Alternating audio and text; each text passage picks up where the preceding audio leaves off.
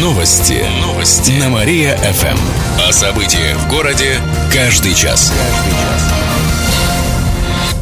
Здравствуйте, в прямом эфире Кирилл Комаровских. В этом выпуске о событиях в жизни города и области. Мальчик упал с третьего этажа на стройке. Это произошло на днях в Левинцах. Как сообщили в областном управлении МВД, 11-летний мальчик пришел на стройку с друзьями. Он забрался на третий этаж недостроенного здания. В итоге сорвался и упал. Мальчика без сознания госпитализировали. Сейчас выясняет все обстоятельства произошедшего. Постояльцам разрешат ночевать в номере за полцены. В среду вступят в силу новые правила предоставления гостиничных услуг в России. Согласно документу, гость, который вселился после полуночи и выехал до расчетного часа, должен платить не больше, чем за половину суток. Не во всех кировских гостиницах слышали о новых правилах, а в одной даже предположили, что их это не коснется, так как номер у них оплачивают за сутки, вне зависимости от времени заезда. То есть, если постоялец прибыл в полночь, то он может пробыть в номере до следующей полуночи. На большинство администраторов заверили, что к новшеству готовы. В некоторых гостиницах и сейчас действует система скидок вплоть до 50%. Это в случае, если гость заезжает поздно ночью, а выезжает рано утром. Добавим, что контролировать соблюдение новых правил будет Роспотребнадзор. Горожане выберут гимн Кирова. На сайте город администрации началось голосование. Все желающие могут выбрать из трех композиций гимн города. Один из вариантов финалистов создала поэтесса Светлана Ремезова, а еще два поэт и композитор Прохор Протасов.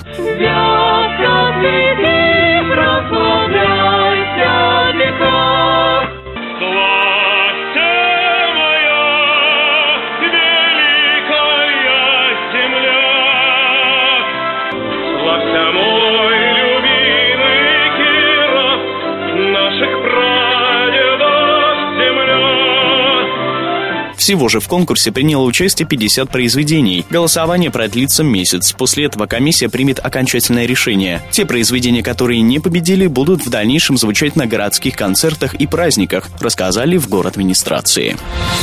Лжесоцработник пыталась обмануть бабушку. Это было на днях в Кирове, в Слободе Сергеевой. К 76-летней пенсионерке домой пришла женщина, которая представилась работником соцслужбы. Она сказала пожилой хозяйке, что в стране якобы проводится денежная реформа, и купюры надо поменять. После того, как бабушка достала 20 тысяч рублей, гостья попросила принести ей воды. Хозяйка вышла, а когда вернулась, увидела, что незнакомка меняет ее деньги на свои. Пенсионерка выхватила купюры. На помощь ей подоспел сосед и помог удержать обманщицу до приезда полиции. Как отметили в областном управлении МВД, мошенницей оказалась жительница Архангельской области. Ее подозревают еще в трех подобных обманах. Боюсь, мне придется заняться вашим перевоспитанием.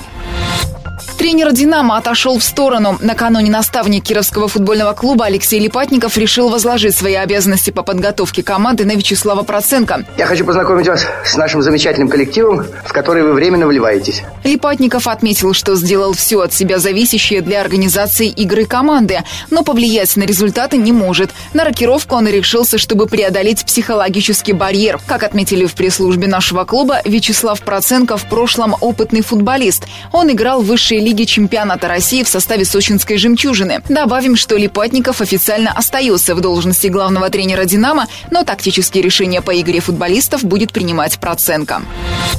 Памятник Шаляпину зазвучит пронзительнее. Громкости на встроенной в постамент аудиосистеме прибавит. Песни в исполнении Федора Шаляпина можно будет послушать рядом с его памятником в сквере у драмтеатра, рассказали в областном Минкульте. Музыку будут включать каждое воскресенье с 11 утра до полудня. Гулять так гулять. Жители услышат народные песни, арии из опер, романсы и сборные концерты. В творческой лаборатории ВГУ добавили, что ранее музыку убавляли из-за жалоб жителей соседних домов, которые устали слушать классику. Напомним, аудиосистему у памятника Шаляпина установили летом ко Дню города. Первоклассник чуть не спалил квартиру. На днях на Хлыновской 20 произошел пожар. а Восьмилетний мальчик остался дома один. Он смотрел мультфильм, в котором его герои варили кашу. Ребенок решил повторить кулинарный рецепт. Он включил газовую плиту, поставил на нее пластиковую салатницу и положил в нее продукты. Сам вышел из кухни, но когда почувствовал запах гари, вернулся, накрыл салатницу полотенцем и открыл окна. Затем выключил газ. Однако с огнем не справился и побежал на улицу искать родителей. Рассказали в отделе надзорной деятельности города. С огнем сначала боролись соседи, они же и вызвали пожарных. Пламя повредило обои, потолок, пол, газовую плиту и мебель. Долги по зарплате выросли за месяц на 40%. По данным Росстата, на начало октября в нашей области они достигли 9 миллионов рублей. Хотя в сентябре цифра была на 40 с лишним процентов меньше. Зарплаты приходится ждать тем, кто работает в частных компаниях. Бюджетники свои оклады получают вовремя. В целом же по стране самые большие долги по зарплате в Новосибирской области – почти 255 миллионов рублей. Также в числе лидеров наши соседи – Нижегородская область и Коми. Там задолжали работникам свыше 100 миллионов рублей.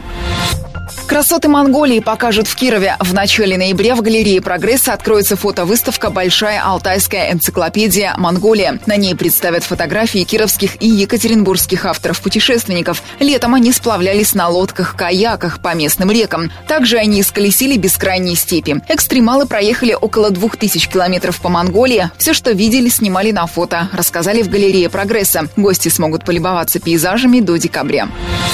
Лыжная база сгорела у трамплина. В субботу около 11 вечера произошел пожар в здании на улице Подгорной. Оно не использовалось. Огонь уничтожил крышу, обгорели стены. Возгоранию присвоили повышенный уровень сложности. Его тушили 8 пожарных расчетов. Спасатели не допустили распространения огня на трамплин, скалодром и другие соседние строения.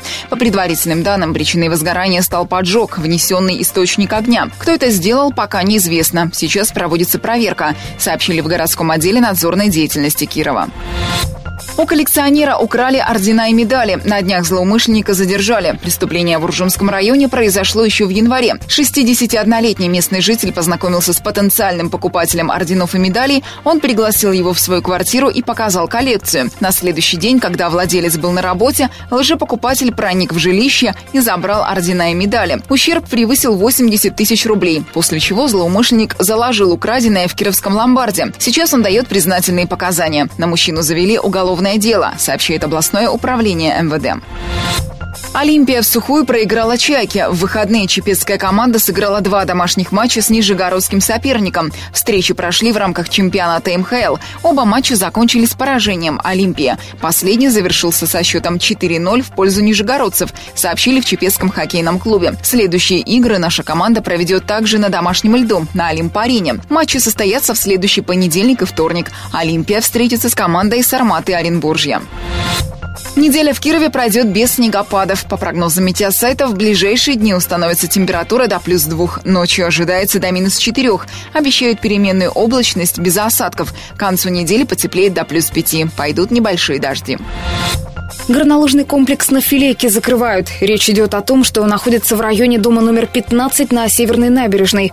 Владельцам не удалось добиться сохранения комплекса, несмотря на многочисленные обращения и петиции. Как пишет навигатор.ру, организатор не заключил договор аренды на землю, поэтому через суд администрация города добилась решения об освобождении участка, то есть сноса кафе, пункта проката спорт-инвентаря, смотровой вышки и трех подъемников. Судя по материалам, опубликованным на сайте xkirov.ru, руководство горнолыжного комплекса просило заключить соглашение хотя бы на этот сезон и позволить местной секции и клубу заниматься, а в них состоит более 100 человек, ведь построить новый комплекс за два месяца до начала сезона не удастся. Но в официальном ответе город администрации значится, что руководству комплекса все-таки придется убрать свои постройки, иначе это сделают за счет бюджета. Участок земли передали спортшколе Олимпийского резерва, она будет в дальнейшем содержать горнолыжную трассу.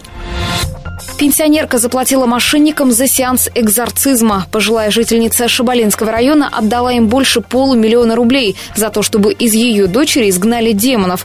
Она посмотрела по телевизору передачу, где экстрасенсы помогают зрителям в прямом эфире и позвонила по телефону. Ее заверили, что на женщине лежит порча. Чтобы ее снять, нужно заплатить 50 тысяч рублей. Также платными оказались атрибуты для ритуалов и последующее лечение. Кроме того, около 70 тысяч пенсионерка отдала за то, чтобы ее дочь избавили от вселившихся демонов. Пенсионерка сделала свыше десятка переводов и лишилась более чем полумиллиона рублей. Остановить ее смог только сын, у которого пожилая женщина попросила денег в долг. Об этом сообщает областное управление МВД. Два дерева старожила в области признали памятниками природы. Их внесли в Национальный реестр старовозрастных деревьев страны. Как рассказали в областном правительстве, первое – это вяз Марковского угора. Он находится неподалеку от Афанасьева. Дереву уже около 350 лет. Его высота почти 40 метров. Вяз посадил местный житель, солдат, который вернулся с русско-турецкой войны еще в 17 веке. Второе дерево – это Воснецовская липа. Она растет в селе Рябово Зуевского района на территории музея-заповедника художников Васнецовых. Примерный возраст дерева 300 лет. Напомним, что в марте в тот же реестр включили еще три дерева в регионе. Сосны в Фаленском и Подосиновском районах, а также дуб старожил в Кирове. Кировчане раскошелятся на новую коммунальную услугу. Стало известно, что с 1 января жители области будут платить за обращение с отходами. Для этого вводят новое понятие – твердые коммунальные отходы. Оно включает в себя не только обычный мусор, но и вещи, которые пришли в негодность. Например, предметы мебели, электронные приборы, ртутные лампы. Плата за обращение с такими отходами будет включать сбор, перевозку, обезвреживание и захоронение. Для этого утвердят тарифы, установят нормативы. Деньги, собранные с жителей, пойдут на финансирование региональных операторов. Это организации, которые будут заниматься утилизацией отходов. Они заключат договоры с собственниками и управляющими компаниями. Об этом сообщает областное правительство. Житель Кировской области пытался прорваться в Кремль к президенту. На днях полиция задержала 49-летнего мужчину. Он пытался пройти через служебный вход Спасской башни. И все ради встречи с Владимиром Путиным, сообщает портал «Народные новости» со ссылкой на источник в правоохранительных органов. Оказалось, что мужчина из нашего региона, и он в федеральном розыске за кражу и побои. Его задержали и увезли в психиатрическую больницу. После выписки его отправят в Кировскую область для продолжения следствия.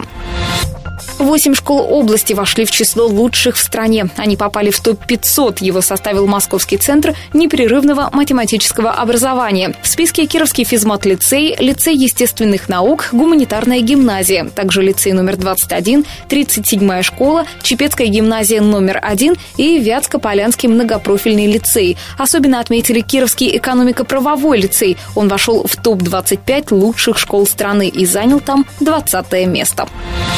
К этому часу у меня все. В студии была Катерина Исмайлова.